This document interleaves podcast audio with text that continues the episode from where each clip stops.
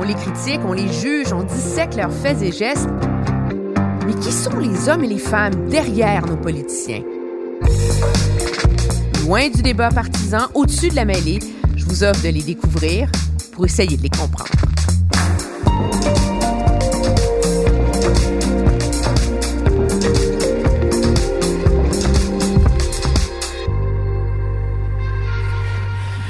présente Marois Risky.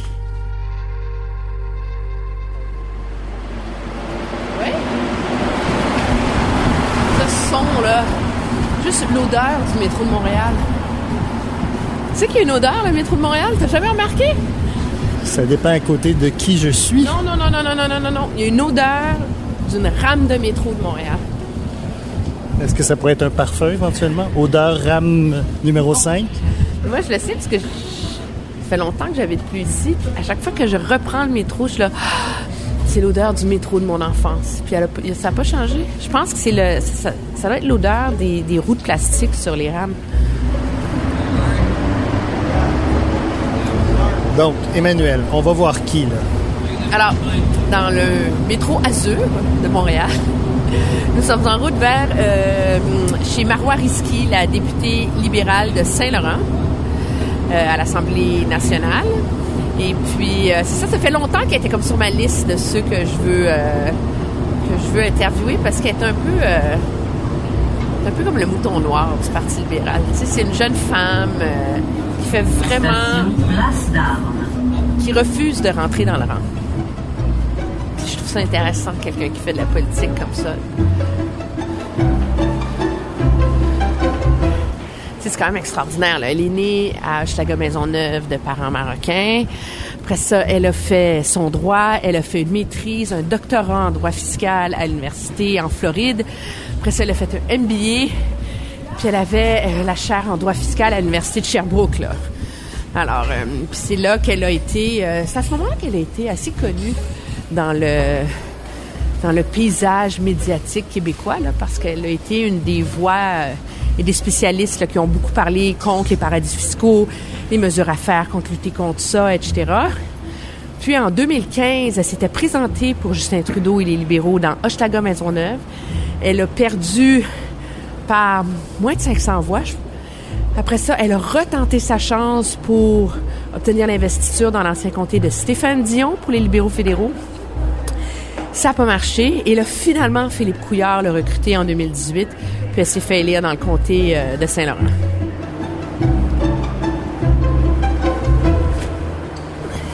Alors, on sort du métro euh, Place d'Armes par ce bel après-midi d'hiver et on est euh, en route vers le Vieux-Montréal où on va aller rencontrer la députée libérale Marois Risky.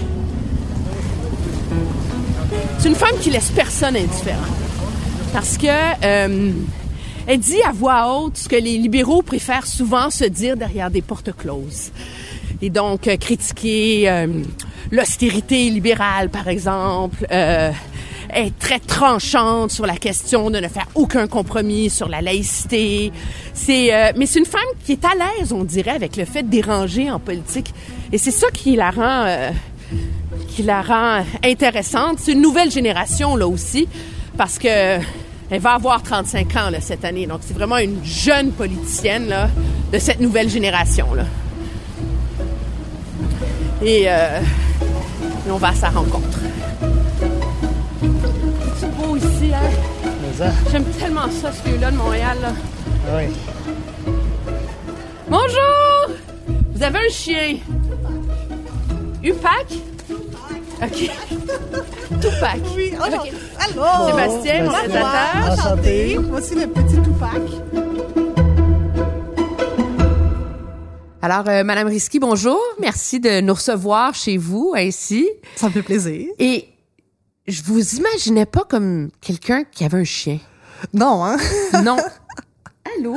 Le petit Tupac. Oui. Mais d'ailleurs, Comme une petite, je veux pas être mesquine, mais c'est comme une petite crevette grise. Ah, c'est un petit loup. Un petit Un loup. petit loup. D'ailleurs, je l'ai déjà amené à- au studio de Cube Radio. Il, a, il a été très, très populaire. Puis pourquoi avoir un chien? Qu'est-ce que ça amène dans votre vie? Ben, en fait, c'est que hum, La dernière fois, j'avais un chien, il est décédé en 2015. J'en voulais plus. Euh, puis là, ma sœur, euh, qui est déficiente intellectuelle, m'a donné un chien pour travailler ma patience. Donc, ça travaille énormément ma patience, mon petit chien. Ah oui? Oui, parce que c'est hyper exigeant, là. Faut s'en occuper tout le temps. Le matin, c'est lui qui décide qu'on se réveille à 6 heures pour euh, sortir parce que c'est maintenant que ça se passe, là. OK. Et vous avez toujours eu besoin de travailler sur votre patience? Oui. Moi, je suis une pressée. Donc, tout va vite. Alors, des fois, il faut savoir ralentir. Avez-vous appris à ralentir? Un peu. Mais Vraiment? je- Oh oui, un peu. C'est moins pire qu'avant, là. Moi, avant, j'avais le, le rythme de vie vraiment des grands bureaux. Donc, euh, on travaille très vite, très fort. On termine tard le soir, puis on recommence très tôt le lendemain matin. Euh, tout était dû pour hier. Donc, c'est un rythme que, que, auquel j'ai, je me suis habituée de, de travail. Et même quand je suis devenue professeure à l'Université de Sherbrooke, là, c'était tellement lent pour moi. Je trouvais ça Vous lent. étiez pas comme bien de vous calmer? Non. Non, non, non, non. Pendant ce temps-là, j'ai parti un nouveau programme. Alors, j'ai parti plein de nouvelles affaires, une nouvelle clinique d'impôt bénévole. Là, tout le monde dit, ben voyons, Marois, t'en fais ben trop, faut te brûler. Ben non, j'en ai plein d'énergie. Puis finalement, c'est mon rythme. Puis si je, je pensais que c'était un petit peu lent à l'université, quand je suis arrivée au gouvernement, euh, ben, dans l'appareil plus politique, là, j'ai compris que les affaires étaient pas mal plus lents aussi. Vous trouvez que la politique est encore plus lente que le milieu la- universitaire. que le milieu universitaire? Oui. oui. Euh, milieu universitaire, on a quand même, par exemple, on doit euh, produire des articles. Euh, on a des, euh, on doit rendre compte. On a à chaque année la rentrée, il faut se préparer. Euh, puis oui, on peut faire des changements. Puis c'est pas des changements qui nécessitent euh, beaucoup de considérations politiques. Euh, c'est est-ce que oui ou non c'est bon pour les étudiants? Oui ou non est-ce que c'est bon pour l'université? Parfait est-ce qu'on a les moyens de le faire? Non est-ce qu'on va est-ce qu'on est capable après deux trois ans rentrer dans notre argent? Parfait on va le faire euh, là, maintenant, en matière politique, c'est vraiment de gérer beaucoup, beaucoup, beaucoup d'ego. Alors, c'est sûr que ça prend plus de temps. Avez-vous toujours été aussi purposante quand vous étiez petite? oui, oui, oui. Ah, ça, c'était pire. Nous, on est quatre enfants.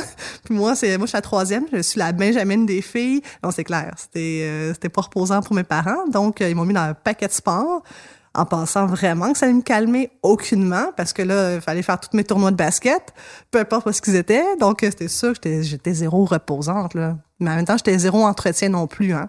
Parce que je suis assez autonome puis je suis devenue très autonome rapidement, là, quand j'étais petite. Alors, c'était comment grandir à Hochelaga Maisonneuve, fille d'enfants immigrants, euh, marocains? Ben, Dressez-nous un, un portrait de votre vie à cette époque-là. Ben, euh, en fait, c'est Hochelaga, la circonscription fédérale. Ouais. Donc, c'est vraiment plus grand que Hochelaga, Maisonneuve, le quartier, mais j'ai quand même grandi dans le quartier où est-ce que j'ai eu ma première euh, job euh, dans une crèmerie. Euh, mais euh, c'est comment, euh, ben, quand on est plus jeune, très tôt, ma mère m'explique que ma sœur est déficiente, donc euh, c'est elle qui va nécessiter plus de temps. Euh, puis que Votre nous- sœur aînée ou? oui, ma sœur aînée, elle est née avec une déficience intellectuelle, puis beaucoup plus tard dans l'adolescence, la schizophrénie s'est dé- développée. Donc, ça a toujours été très prenant euh, pour euh, ma mère. Très jeune, mon père a eu un infarctus. Euh, donc, lui avait une épicerie à l'époque, après ça, avait eu un dépanneur. Donc, quand il gérait son dépanneur, il a eu un infarctus. Là, j'ai autour de 11 ans.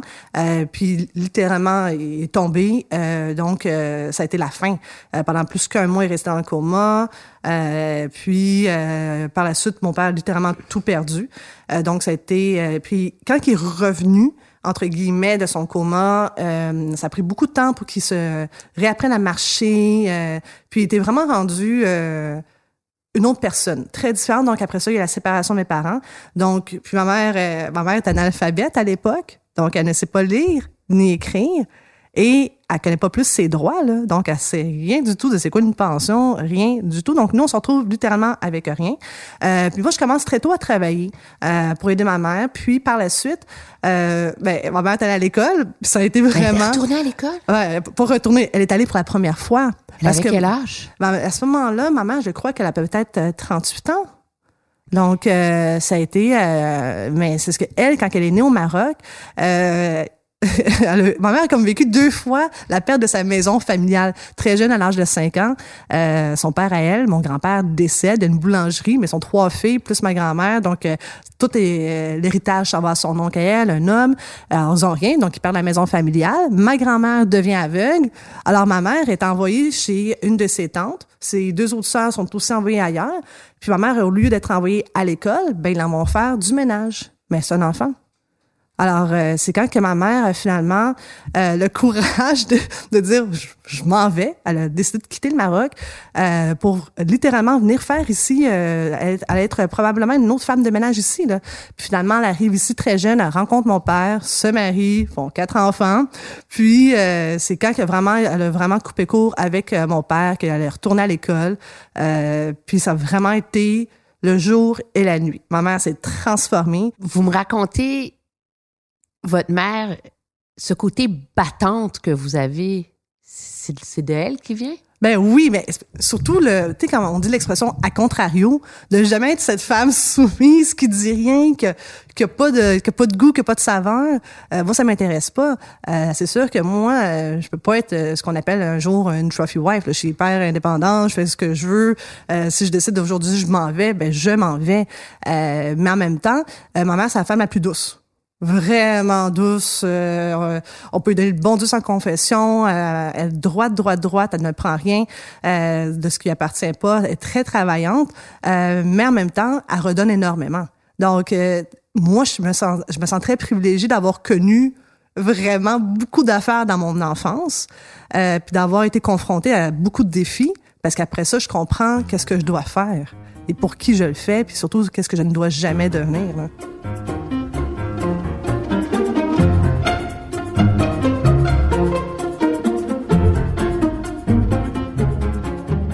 Vous est resté de cette jeunesse-là à Schlaga avec votre sœur, votre mère, ces difficultés-là?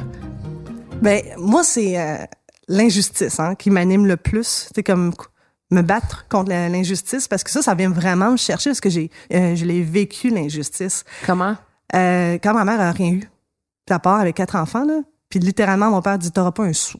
Puis lui, ça- mon père est instruit là, il parle cinq langues. Donc clairement, il a profité de quelqu'un qui était excessivement vulnérable. Puis moi, ça, j'ai jamais été capable de passer outre. Ma mère, oui, moi non. Avec euh, moi, qu'est-ce qui m'en reste? Ben, je suis devenue par la suite avocate, c'est pas par hasard. C'est pour ça? Ben, je pense que oui. Euh, j'ai jamais fait de vraiment d'introspection. Je suis pas très forte dans les introspections, mais clairement, c'est un, désir de un connaître le droit, euh, les obligations, puis vraiment de toujours chercher euh, la vérité. Parce que quand on cherche la vérité, par la suite, on est capable d'avoir de la justice. Et là-dessus, une fois que j'ai commencé à travailler à un grand bureau, moi, je me sentais super bien. Là. Puis un jour, euh, il est arrivé un dossier, puis je me disais, ah, c'est vrai qu'on a gagné, mais est-ce que je suis fière? Puis la réponse était non. Et c'est là que j'ai quand même compris que c'était peut-être le temps que je fasse autre chose. Mais la vérité, même en droit, c'est pas absolu. C'est vrai que c'est pas absolu. Mais on sent à travers nos tripes quand on, on a cette vérité. Puis quand j'entends les gens dire euh, ma vérité, sa vérité, non, il y en a une vérité. Mais encore faut-il la chercher. C'est très manichéen, là. C'est très noir et blanc comme façon de voir le monde, là. Euh, non, les sentiments peuvent être gris, mais la vérité, moi, je considère que non, il n'y en a pas 36 vérités. Je pense sincèrement que quand on, on cherche puis qu'on fouille, on est capable de trouver la vérité. Puis oui, il y a des gens qui vont se camper dans leur vérité. Puis je pense que probablement plus que jamais dans l'univers qu'on vit, les gens se campent dans leur vérité. D'ailleurs, il y a quelques années, peut-être deux ans, il y avait une étude qui démontrait que les gens préféraient lire des articles qui les confortaient dans leur position que d'aller lire autre chose, puis de se dire ah non finalement j'ai peut-être pas raison. Euh, puis moi, je préfère euh, lire plusieurs affaires différentes. Puis oui, j'aime ça argumenter. Euh, puis j'aime ça aussi euh, apprendre encore, puis me dire, OK, finalement, oui, je me suis trompée, puis j'ai jamais eu peur de dire je me suis trompée. Vraiment? Parce qu'il y a beaucoup de gens, vous le savez, vous savez l'image que vous projetez, qui vont écouter, puis qui vont dire, voyons, Maria Risky, c'est la politicienne qui donne toujours l'impression qu'elle est en possession tranquille de la vérité, tu sais. Position tranquille de la vérité, non. En recherche de vérité tout le temps, oui. Ça, c'est clair. Je la recherche constamment dans tous les travaux que je fais. Euh, dans tous les dossiers que j'ai, ils sont fouillés, là, mes dossiers. C'est rare que j'arrive, puis quelqu'un va me dire, Ah, Marois, euh, clairement, aujourd'hui, elle a pas fait son travail, hein.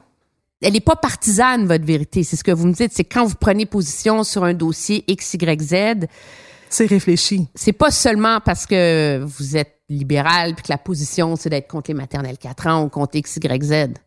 Non, parce que même les maternelles 4 ans, prenons cet exemple. J'ai toujours dit dans mes entrevues, moi, je suis pour la maternelle 4 ans. Mais pas à n'importe quel prix, puis pas n'importe quelle façon, puis pas n'importe que- pas n'importe comment. Euh, Dans ce dossier-là, maternelle 4 ans, moi, ce que je trouvais qui était difficile à comprendre, c'était l'exposant de coûts. Puis, je dis, si on m'arrive avec un dossier, un plan, ça me faire plaisir d'abonder dans le même sens. Mais là, dites-moi pas que ça vous coûtera ce que ça coûtera, parce que l'argent des contribuables. Puis, je suis fiscaliste, à la fin de la journée, ça m'intéresse un petit peu quand même l'impôt. Alors, si on paye énormément d'impôts, puis j'ai plein de services adéquats qui vont avec, ça me faire plaisir. Mais si je considère qu'il y a de l'argent qui peut être mal investi, ben c'est clair, je vais talonner.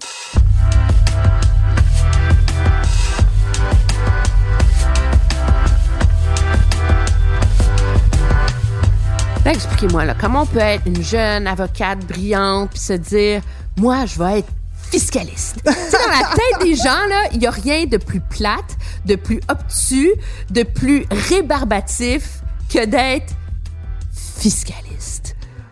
Bon, premièrement, euh, moi, je faisais mon droit MBA. Donc, c'est euh, un bac, la maîtrise en même temps. C'est neuf cours, puis je m'ennuie quand même. Et là, j'arrive dans mon cours de fiscalité avec Normand Ratti, puis finalement, j'ai un cours que j'aime dans mon bac en droit. puis, euh, moi, c'était la fiscalité. Puis, sincèrement, euh, j'ai plus préféré la fiscalité internationale que la fiscalité locale, euh, c'est sûr. Là. Alors, on va se dire, moi, je fais pas de T1, là. je fais pas des... Je fais Des T4, là. Non, non, je fais pas ça. Mais euh, je le fais pendant un mois, pro bono, année après année. J'ai commencé à faire ça en Floride quand j'étais étudiante là-bas. Mais euh, la fiscalité internationale, c'est probablement ce que le plus tripant en droit. Là. Il y a rien d'autre qui peut accoter ça. Là. Rien. C'est la haute voltige. Ben, c'est- c'est un mélange de droit, droit criminel, euh, interprétation des lois, oui, de l'économie, de la, euh, de la fiscalité, de la finance. Puis C'est vraiment euh, quand on pratique, là, par exemple, euh, en matière de planification fiscale internationale, ben on regarde pas juste une juridiction, on regarde plusieurs juridictions, puis c'est un puzzle qu'on doit résoudre. Puis l'objectif c'est simple, là, pas payer d'impôts, puis si en plus de ça, je peux avoir une double déduction et un remboursement, c'est encore Mais mieux. vous dites planification fiscale internationale. C'est pas. Ça s'appelle de l'évasion fiscale. Non. Euh, l'évitement fiscal. Euh, L'évitement fiscal. Euh, ben ça, c'est qu'est-ce que nous, on apprend dans les grandes facultés de droit américaines. Donc, c'est comme ça qu'on est formé. Vous a- on, on apprend à l'école à éviter l'impôt. Clairement, on va pas dans les grandes universités. Puis les gens, euh, les grands bureaux, euh, leur objectif c'est pas de après, par la suite d'avoir euh, des gens qui sont hyper bons pour faire de la conformité. Là, si c'est ça, on va prendre euh, des, des, des conformistes. Euh, comment ça fonctionne euh, dans les grandes universités américaines? Par exemple, l'université de la Floride. Par exemple, il y a un cours qui s'appelle fiscalité internationale, mais planning. C'est simple. Pour avoir les notes, la personne qui a le meilleur euh, taux d'imposition, ben c'est comme ça que ça fonctionne. Après ça, on descend. Plus tu payes d'impôts, moins ben, bonne Moins bonne est ta note. Exact. Ben, nous autres, on a fini premier. Ben, Mais il y a une injustice là-dedans. Oh, c'est. Moi, c'est. Toutes les gens de ma promotion, à ce jour, on est encore amis, là. On se voit. C'est. Ça arrive tout dans les grands bureaux ou dans les grandes entreprises. Un d'eux, une personne que j'ai rencontrée, lui, au fond, est un ancien membre du conseil d'administration d'Apple. Il m'aime tous, là. Puis il dit, Mara, continue ta croisade, là. Puis il me donne une belle tape dans le dos, là. Go. Mais c'est sûr qu'on. Il y a quelque chose euh, au niveau de notre cerveau, comment il fonctionne, qui fonctionne pas normalement, là, parce qu'on cherche vraiment à rester dans cette ligne sans la traverser pour pas tomber dans le criminel. Puis au fond, on le sait, là, que qu'est-ce qu'on fait, là, ça aide pas du tout la société. C'est pas illégal, mais c'est immoral. Exact. Puis euh, là-dedans, il y a personne qui, qui va légiférer. Alors moi, un moment donné, quand que j'ai mon déclic, quand que euh, je, je comprends qu'un de mes professeurs, quand je défends ma thèse de doctorat, il me dit Marois, il dit tu peux être super, super bonne en privé, même dangereuse pour la société, ou tu peux être vraiment utile si tu fais du service public. Et c'est là que je fais mon déclic, puis je fais le choix de faire euh, vraiment que du pro bono euh, pour aider euh, plus des journalistes d'inve- d'investigation euh, qui travaillent sur des gros dossiers qui, eux, jamais auront des gens des grands bureaux qui peuvent comprendre clairement les transactions, qui vont venir leur donner un coup de main parce qu'il y a personne qui va mordre la main qui la nourrit, là, à moins d'être vraiment fou. Là. Alors moi, je commence à faire ça, puis je commence vraiment à être euh, professeur, puis juste m'enligner, puis écrire des articles euh, dans la presse ouverte là, pour dire ce que je pense, dire comment qu'on devrait le faire. Euh, J'écris même un projet de loi. hein. Et euh, finalement, euh, je prends un petit peu mon mal en patience, puis est arrivé le dossier Netflix, parce que j'ai j'ai perdu un peu patience. Mais c'était pas difficile de quitter la vie, parce que quand même, la vie des grands bureaux, le salaire, le rythme de vie, tout ça, pour aller se ramasser prof d'université, c'est... Ah, c'est le plus beau métier du monde. Oui, oui. Pour de vrai, moi là, je, je savais pas c'était quoi là. J'avais aucune espèce d'idée. J'ai fait euh, une rencontre par Skype avec Luc Godbout, euh, Gilles Larrain, Marie-Pierre Allard, alors que je suis en Floride, puis j'ai pas encore gradué de mon doctorat là. Je leur dis juste ben je reviens au Québec, là, on est au mois de mai, je reviens euh, au mois d'août, peut-être septembre au Québec. Euh, je cherche une chargée de cours, ils disent non, mais envoie-moi ton CV, puis finalement on se passe sur Skype 15 minutes plus tard, ils m'engagent comme prof. Puis là je commence comme prof. D'ailleurs, je m'excuse à tous mes anciens étudiants de la première année là. Pas la meilleure, mais par exemple, je me suis grandement améliorée. Mais c'est euh, très différent. Euh, mais moi, j'ai j'ai travaillé autant comme prof que si j'étais dans un grand bureau. Autant.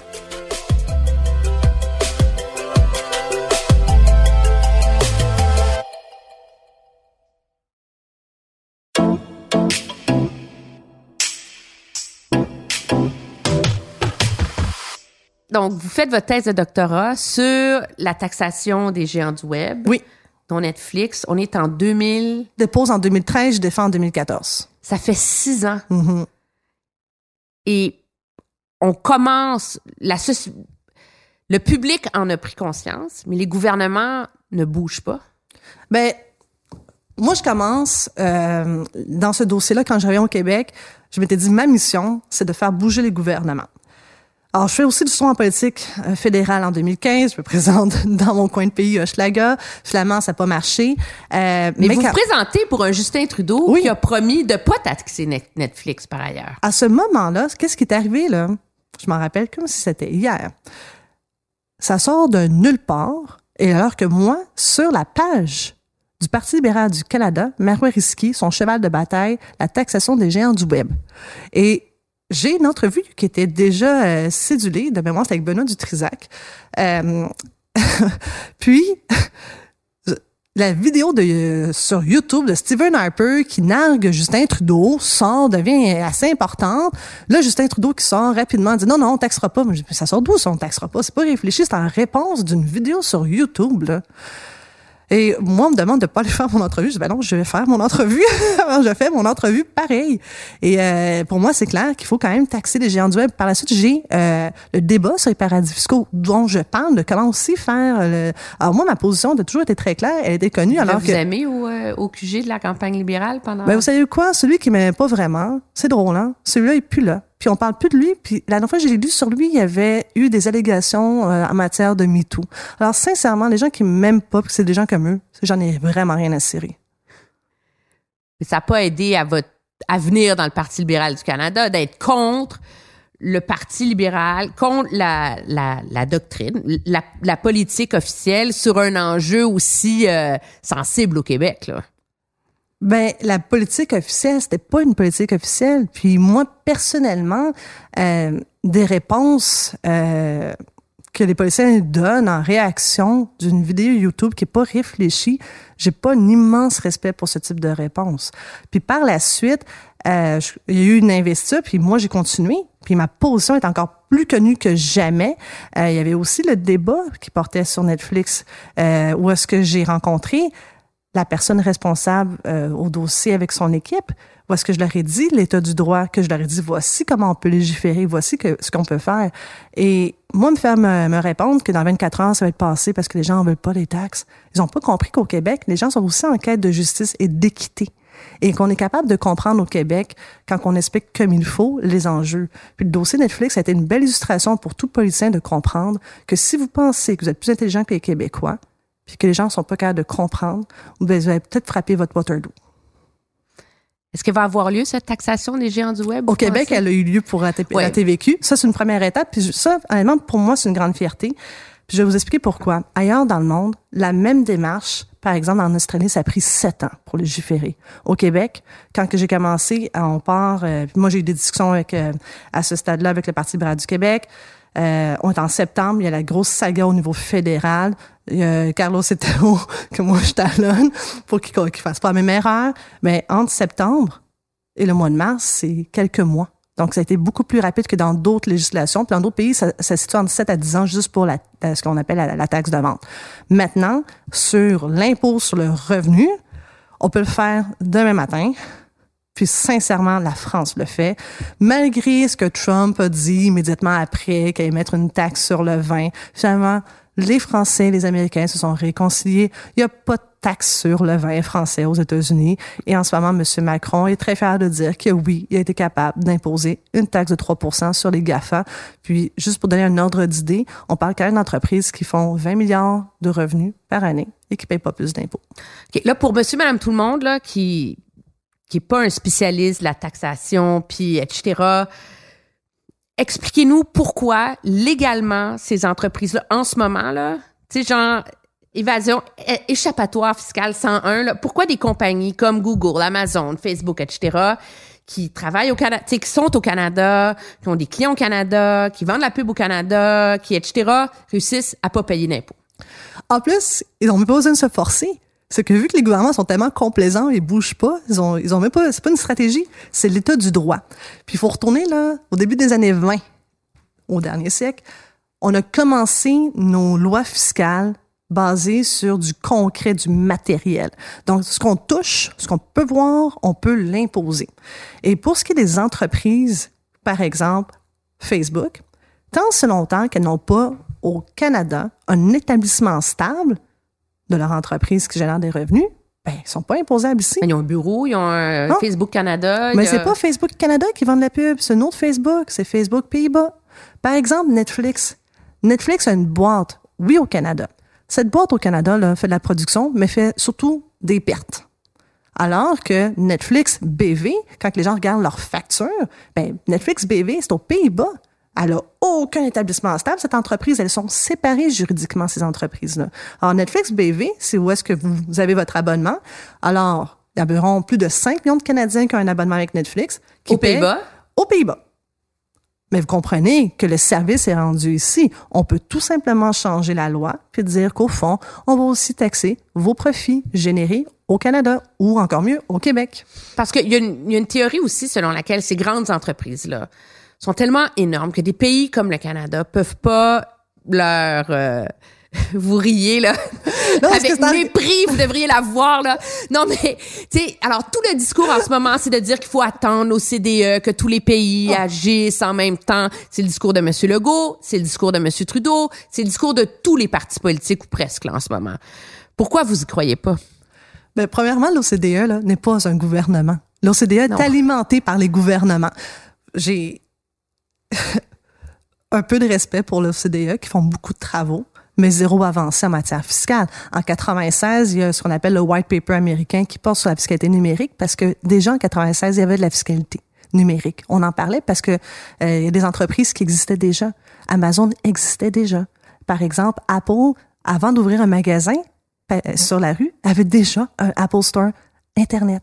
Alors les Américains, eux, ont compris une affaire que si elles veulent que leurs entreprises prennent beaucoup de galons, faut pas les imposer, ni aux États-Unis, ni ailleurs dans le monde. Dans, dans le white paper, on dit, écoutez, Internet, c'est nouveau, faisons rien pour l'instant. Alors tout le monde dit, ah ben oui, on va écouter les Américains. 98, il y a à Ottawa une conférence sur la fiscalité qui est faite par qui? L'OCDE. Et on dit, comment qu'on fait pour imposer les géants du web? Ah, puis ils ont réfléchi longuement, là, pendant plusieurs jours. Ils ont dit, ça nous prend des principes. faut que ça soit équitable, faut que ça soit juste, faut que ça soit quand même efficace. 98, là. 98. Et là, ils ont dit, on va réfléchir, donnez-nous trois ans. 2001. Ils vont dire, en 2001, c'était quoi le constat de l'OCDE? On va continuer de réfléchir. 2009, Obama commence à cette année, il disait, écoutez, j'ai beaucoup de pression des autres présidents. OCDE, qu'est-ce qu'il dit? Parfait, on va faire une, une grande conférence fiscale. On va réfléchir. on va réfléchir. En 2013, ils disent, parfait, on part pour la fiscalité numérique. Pendant deux ans, on va consulter les meilleurs fiscalistes au monde. 2015, le rapport tombe. Qu'est-ce qu'on dit dans ce rapport? Trop tôt pour agir, on va réfléchir. Donc, vous, donc, Moi, vous là, y croyez pas, l'OCDE vous, que d'ici un an, non, non, là, il, non. il va y avoir un consensus international là-dessus? Moi, j'ai la chance d'avoir euh, des amis fiscalistes à l'international, mais aussi pour ceux qui travaillent pour ces grandes entreprises. Ils sont morts de rire. Ils savent que ça s'en vient pas. Ils savent pertinemment que ça s'en vient pas. C'est pas normal. Bon, il y avait le livre de, de Ford qui a été écrit par Scott Galloway, un professeur américain. L'influence des GAFAM NATO, là, ça c'est les dix plus grandes entreprises, Google, Apple, Facebook, Amazon, euh, je vais toutes les nommer, je sais pas si les gens vont suivre, mais ces grandes entreprises, c'est pas normal que dans, dans les premières années d'un mandat d'un gouvernement fédéral, on passe plus de temps à rencontrer les lobbyistes de ces entreprises étrangères que de rencontrer notre monde ici sur le terrain, de rencontrer nos entreprises et de voir comment on peut s'assurer que ces entreprises étrangères soient, oui, les bienvenues en territoire canadien, fassent des affaires, mais qui payent leurs impôts. Puis si vous prenez note, je ne dis pas leur juste part. Il n'y a pas de juste part en fiscalité. Tu dois de l'impôt ou t'en dois pas. Et pour les entreprises canadiennes et québécoises, leur donner à eux les outils de devenir des grandes entreprises. En Europe, ils ont compris qu'en ce moment, on fait face là, vraiment à un monopole en matière informatique et en matière de géants du web américains. Alors, ils sont en train de voir comment qu'on peut aussi demander aux Américains là, d'en prendre peut-être un peu moins. Parce que là, en ce moment, en matière de gestion de données, c'est pas mal américain. Puis ça, on va peut-être en reparler. hein, Oui, on va en parler. c'est votre nouvelle croisade. Oui.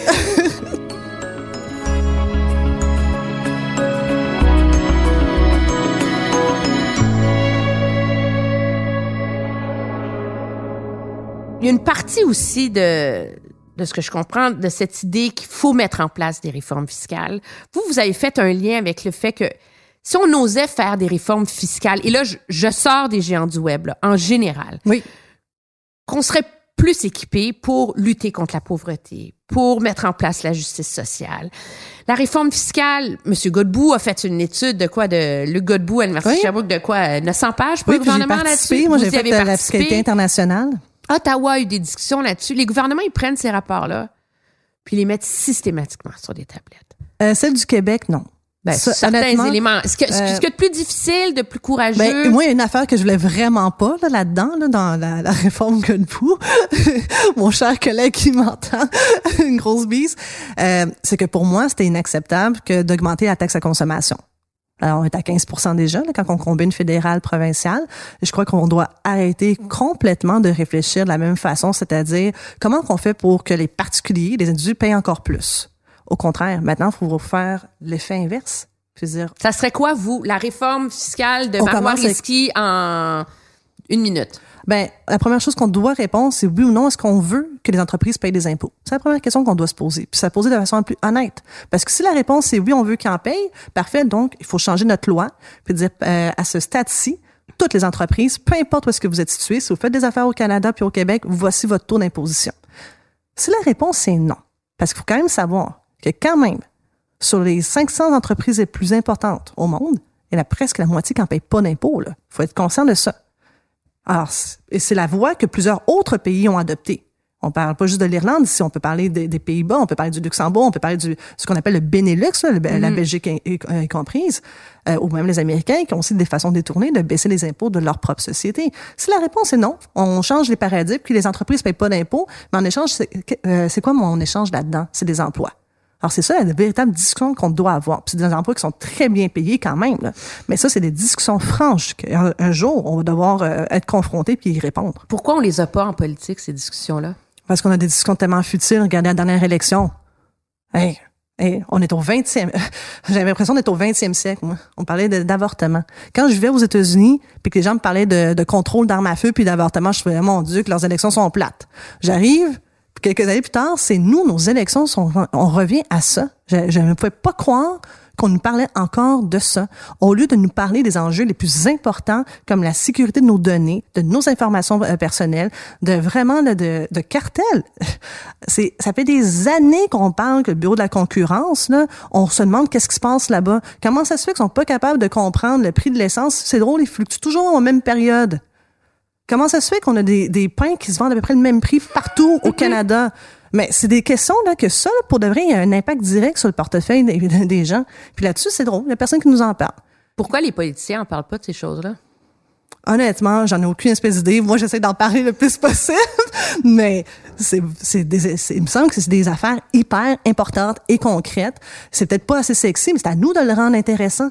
La fiscalité, quand j'ai commencé à en parler, je peux vous dire là, que c'était pas toutes les radios qui me recevaient, mais après ça, effectivement, ça a commencé à prendre forme. Puis si on est capable de le vulgariser, ben les gens vont comprendre. Puis à un moment donné, ils vont dire, effectivement, je veux que ça change. Puis si vous pensez qu'on se fait avoir, ben faites en sorte que ceux qui ont fraudé ou ceux qui ont vraiment eu des comportements là, qui se démarquent de la norme, puis c'est à eux d'être imputables.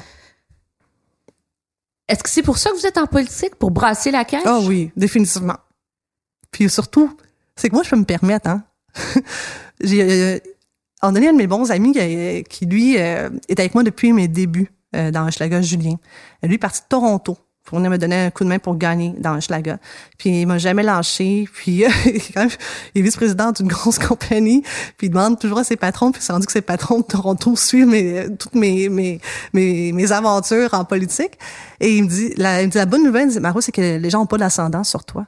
C'est que tu veux rien d'autre. On peut pas m'offrir quelque chose. J'ai ce que j'ai, dont j'ai besoin. Alors, je fais les affaires à ma façon. Puis si ça marche, tant mieux. Puis ça marche pas, tant mieux quand même. Parce que j'aurais dit vraiment ce que je pense. Mais il y a un coup à être trop franche en politique. Oui. On l'a vu dans la dernière année, là. On, on vous a reproché, euh, on vous a comparé à Martine Ouellette. Faut quand même le faire. La Martine Ouellette du PLQ, on vous a reproché d'être cassante, on vous a reproché euh, vos coups de gueule, de- d'amener des débats sur la place publique qui devraient avoir lieu derrière les portes closes du caucus. Vous êtes comme à contre-courant de votre parti, on a l'impression. Ben, moi, j'ai l'impression d'être dans le Parti libéral de la bonne époque. Sais, celui qui était vraiment plus euh, franc, celui qui se disait les vraies affaires, celui qui brançait, celui qui prenait des risques. Ah oui.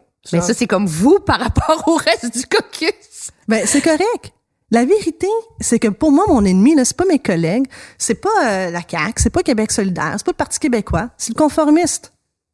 C'est vraiment le conformiste. Mais vous êtes empêche dans un parti conformiste? Ben non. Puis la preuve, c'est que je suis encore là. Puis c'est vrai qu'au début, bon, il y a des gens que je pense que ils étaient pas trop contents, mais maintenant ils comprennent. Ma démarche là, elle est très sincère. Si on veut un jour revenir, faut pas revenir pour le pouvoir, faut revenir avec des principes vraiment directeurs, une vision claire du Québec de demain. Et ça, ça prend pas des gens qui vont être des bons moutons. Là. Ça, euh, si c'est pour ça, il y en a plein. Mais moi, aujourd'hui, euh, Saint-Laurent, puis mes Laurentiens, je peux vous dire une chose, ils s'attendent pas du tout de moi à ce que je sois une conformiste. Et j'étais quand même connue avant de faire le saut en politique pour avoir quand même critiqué certains budgets, dont des budgets provinciaux libéraux. Alors ça, c'était quand même clair que j'ai un franc-parler. Par la suite, si on prend quelqu'un comme moi en politique avec un franc-parler puis qu'on lui demande de rentrer dans une boîte, ça, ça marcherait pas avec moi. Ça, c'est clair.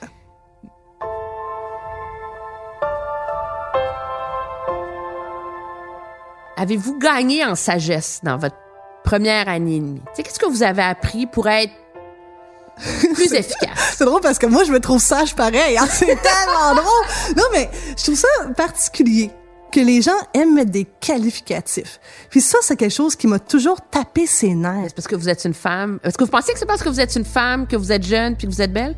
Je sais pas tout ça, là, mais je peux vous dire une chose. C'est une affaire qui me tape ses nerfs. C'est des gens qui sont à court d'arguments puis qui sortent des qualificatifs. Qui me disent clairement qu'est-ce qu'ils aiment pas. Qui me disent clairement la politique que j'ai prise qu'ils n'ont pas aimé. Qui me disent clairement quelle position que j'ai pas aimée. Ça me faire plaisir d'en débattre. Mais si c'est pour sortir la botte à outils insultes, sincèrement, ça, ça s'appelle la médisance et j'ai encore moins de respect pour ces gens-là.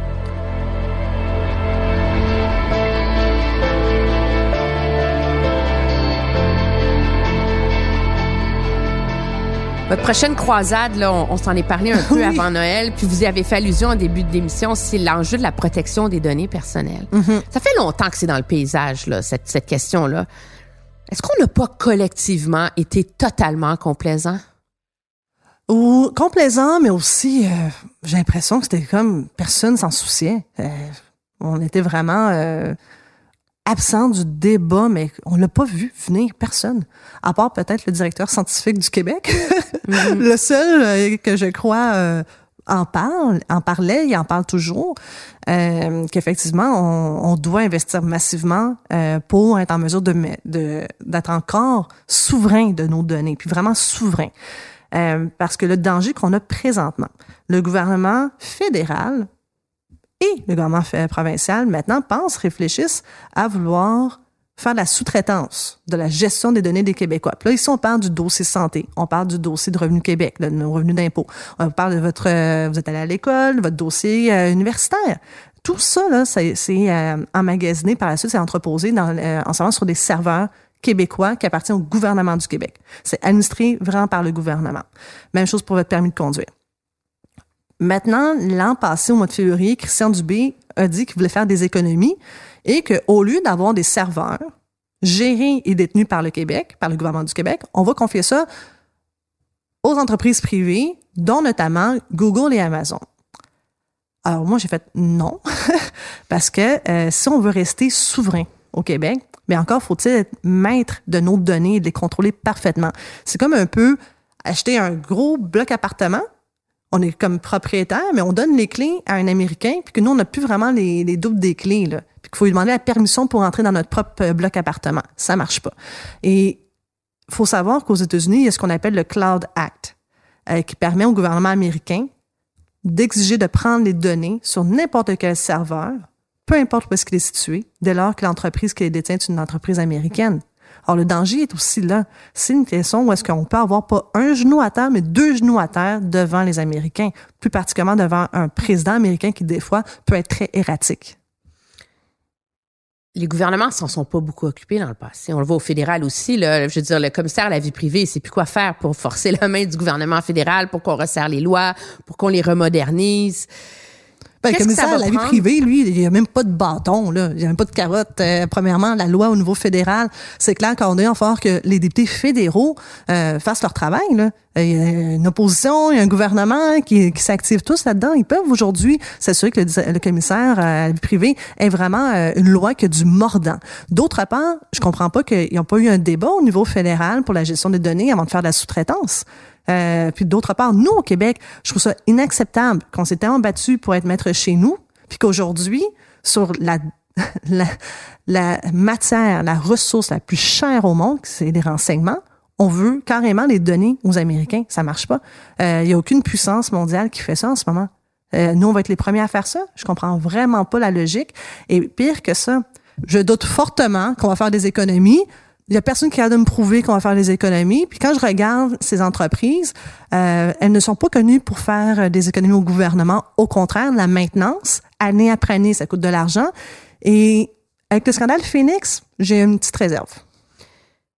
Mais les citoyens aussi ont un devoir à jouer dans la gestion de leurs données personnelles. Oui, absolument. Je veux dire, je lisais dans le New York Times pendant le temps des fêtes que c'est rendu qu'on peut retracer la vie de quelqu'un d'heure en heure à partir de ses données cellulaires. Là. Oui, mais les citoyens, ils ont un rôle à jouer, mais ils le font quand même, là. Euh, Rappelez-vous, euh, il, y a eu, quand même un gros scandale cet été, euh, l'affaire Desjardins, mais les, clients de Desjardins, les membres, pardon, ben, ils l'ont su tardivement, hein, par contre. Alors, euh, j'en conviens qu'ils ont un, rôle à jouer, mais encore faut-il être informé en temps opportun. Puis aujourd'hui, dans le dossier plus important, c'est-à-dire la, privatisation des données personnelles des Québécois, j'ai pas vu le gouvernement aller sonder les Québécois là-dessus. Pourtant, habituellement, ils sont très prompts pour des sondages. Là. Pourquoi que là, maintenant, on n'irait pas justement en référendum sur cette question-là? Posons la question, voulez-vous, oui ou non, que Donald Trump contrôle vos données? Un référendum sur ben, les... Pourquoi pas? Ils sont super bons pour demander des sondages. Ça, c'est la question la plus importante. Ça, là, c'est l'enjeu le plus important. Le contrôle de nos données québécoises. Euh, c'est pas quelque chose euh, qu'on peut prendre à la légère. C'est dans tous les dossiers qu'on a présentement à Québec le plus important. Ça, j'en suis convaincu.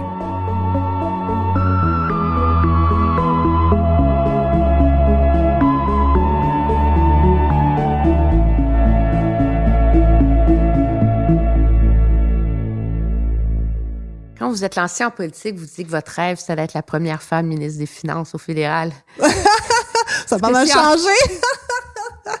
c'est quoi votre rêve maintenant? Euh, bon, je rêverais bien ça être un jour ministre des Finances, c'est sûr. Là, je passerais plein de lois fiscales, je ferais ma réforme fiscale, il n'y en aurait pas de problème. Malgré les levées de bouclier, vous seriez capable, vous, justement, de... Tu sais, on l'a vu à Ottawa, les gouvernements essayent ces réformes-là. Il y a des levées de bouclier. C'est ça qui est difficile en politique. Mais quelle hein? levée de bouclier? Moi, je me rappelle encore. Regardez les PME au fédéral, là, quand M. Morneau oh, non, non, a non. voulu... Une seconde. Ce dossier-là, je le connais pas mal bien. 17... Eh, non, non, non. 17 juillet euh, 2017? 17, ouais. 17 juillet 2017, toutes les fiscalistes sont en vacances. Moi, je m'en allais en vacances. Et M. Morneau envoie sa réforme en plein été. Un, c'est insultant pour nous autres, là, et c'est très bien qu'on n'est pas là. Moi, je prends la peine de lire parce que le lendemain, je suis en entrevue. Et là, je lis tout ça. Là, je dis, voyons, il est pas bien, lui. Il va mettre, il va vraiment faire mal à, à nos PME. Il enlève ici un outil hyper important qui permet de transférer une entreprise dans la famille ce qui est hyper important lorsqu'on veut avoir du reprenariat familial au Québec et puis au Canada. Sinon, on est obligé de vendre nos, entre, nos entreprises à des intérêts étrangers, ce qui n'est pas souhaitable totalement. Alors évidemment, moi, je commence à commenter. Puis là, savez-vous quoi? Il y a un journaliste qui me dit, Madame Ruski, vous êtes la seule, euh, la seule professeure qui dit ça. Tous les autres professeurs disent le contraire de vous. Je sais, ben, excusez, mais j'ai quand même pratiqué, là. Puis je peux vous dire, ça marche pas. Puis ça marche pas ni en pratique, ni, et c'est pas souhaitable non plus. Euh, puis je dis, il va devoir reculer sur, dans les, il y avait trois affaires, A, B, C. Là, deux, là-dedans, il y en a deux sur trois qui vont devoir reculer, je vous le dis tout de suite. Et finalement, quand des fiscalistes en pratique sont, revenus. et là, ils ont, tout le monde a lu parce que moi, j'ai appelé à ce moment-là euh, un, fiscaliste qui est euh, Paul Ryan. Euh, je dis là, as-tu lu ça, toi? Il dit, bah ouais, c'est pas de bon sens. Puis là, on, et on commence. Et là, finalement, plusieurs fiscalistes du Québec sont arrivés beaucoup plus tôt que les autres fiscalistes du, reste du pays. On dit non, c'est très mauvais pour nos PME. Donc, effectivement, oui, ils ont reculé, puis à juste titre. On se cachera pas, vous aimeriez ça être ministre un jour. Oui. Des finances. Allez-vous être capable de faire des compromis? Il va falloir que j'en fasse, de toute évidence. Comment vous allez réussir? Comment vous allez apprendre à faire ça? La meilleure façon, je crois, de faire des compromis, c'est d'abord vulgariser puis expliquer mon propos. Je vais dire là, exactement où est-ce que je dois aller, pourquoi je dois aller et pour qui je le fais.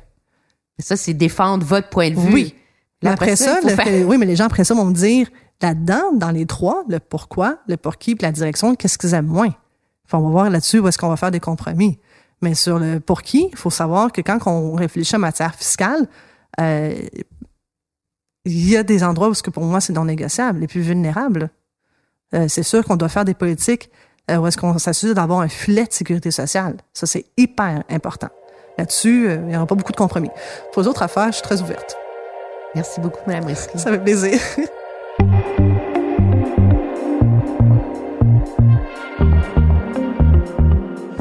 Emmanuel Présente est une réalisation de l'inspirant Bastien Gagnon La France grâce au montage de la magnifique Anne-Sophie Carpentier. Et si vous aimez notre balado, bien n'hésitez pas à la partager, laissez un commentaire et même donner des étoiles. Oui, oui, allez-y, donnez-nous en cinq si vous adorez ça, parce que c'est ce qui aide à faire connaître la série. Vous pouvez me lire dans le Journal de Montréal et de Québec, écouter mes analyses à TVA et LCN, puis mes chroniques ici sur Cube Radio. Merci d'être à l'écoute.